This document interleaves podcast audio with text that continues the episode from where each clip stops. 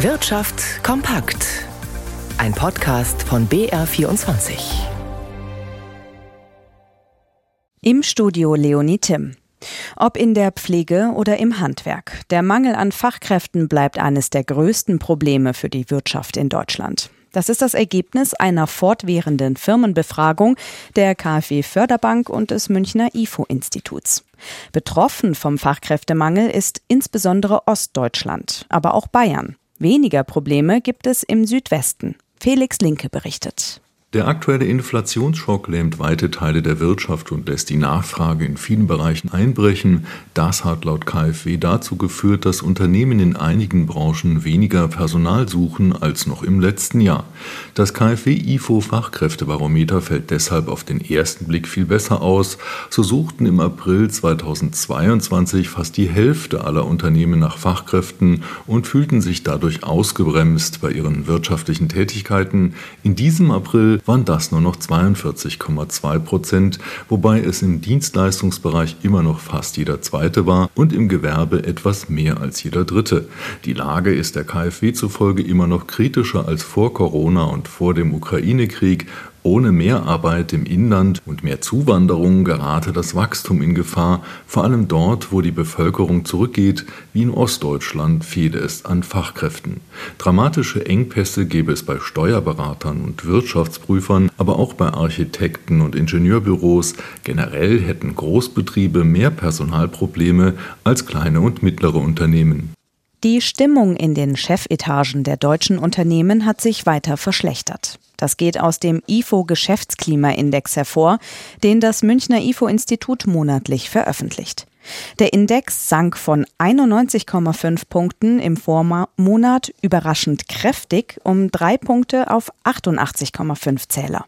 Und damit zum zweiten Mal in Folge. Ralf Schmidberger berichtet. Trübe Stimmung, wo man hinschaut. Die deutschen Unternehmen blicken mit Sorge auf die aktuellen Geschäfte und besonders auf die weitere Entwicklung, wie der IFO Geschäftsklimaindex zeigt. Insbesondere die schwache Industrie bringt die deutsche Wirtschaft in ein schwieriges Fahrwasser, heißt es beim Münchner IFO Institut. Die weltweit stark angestiegenen Zinsen bremsen die internationale Nachfrage, sagt IFO-Präsident Clemens Fuß. Von dem zuletzt noch erhofften Sommeraufschwung sei nichts zu sehen. Die deutsche Wirtschaft entwickelt sich also doch extrem schwach und kommt aus dieser Stagnation nicht heraus. Das heißt nicht, dass wir jetzt noch mehr abstürzen, aber äh, das ist ja schlimm genug, dass die Wirtschaft sich eben hartnäckig nicht erholt. Es sind unter den 9000 vom Münchner IFO-Institut monatlich befragten Unternehmen nicht nur die Industriebetriebe, die über wenige Aufträge und ein schwaches Geschäft klagen. Auch bei den Dienstleistern, im Handel und bei Baufirmen hat sich das Geschäftsklima verschlechtert.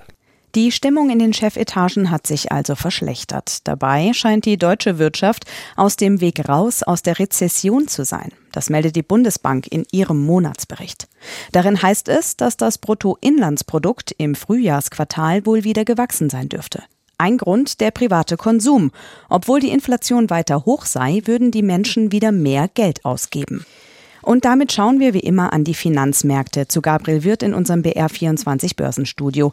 Gabriel, welche Reaktionen gibt es denn auf diese Konjunkturdaten?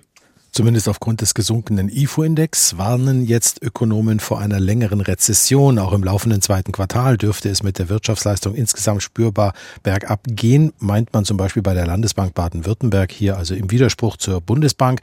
Eine Konjunkturerholung rücke damit in weite Ferne. Es braue sich ein konjunkturelles Unwetter zusammen, warnt man bei der DK Bank. Dies wirke über den Tag hinaus. Denn bei so starken gesunkenen Geschäftserwartungen würden Investitionsentscheidungen Entscheidungen wohl eher auf die lange Bank geschoben.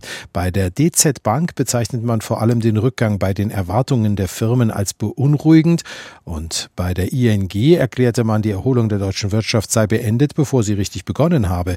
Der Optimismus vom Jahresbeginn sei der Realität gewichen.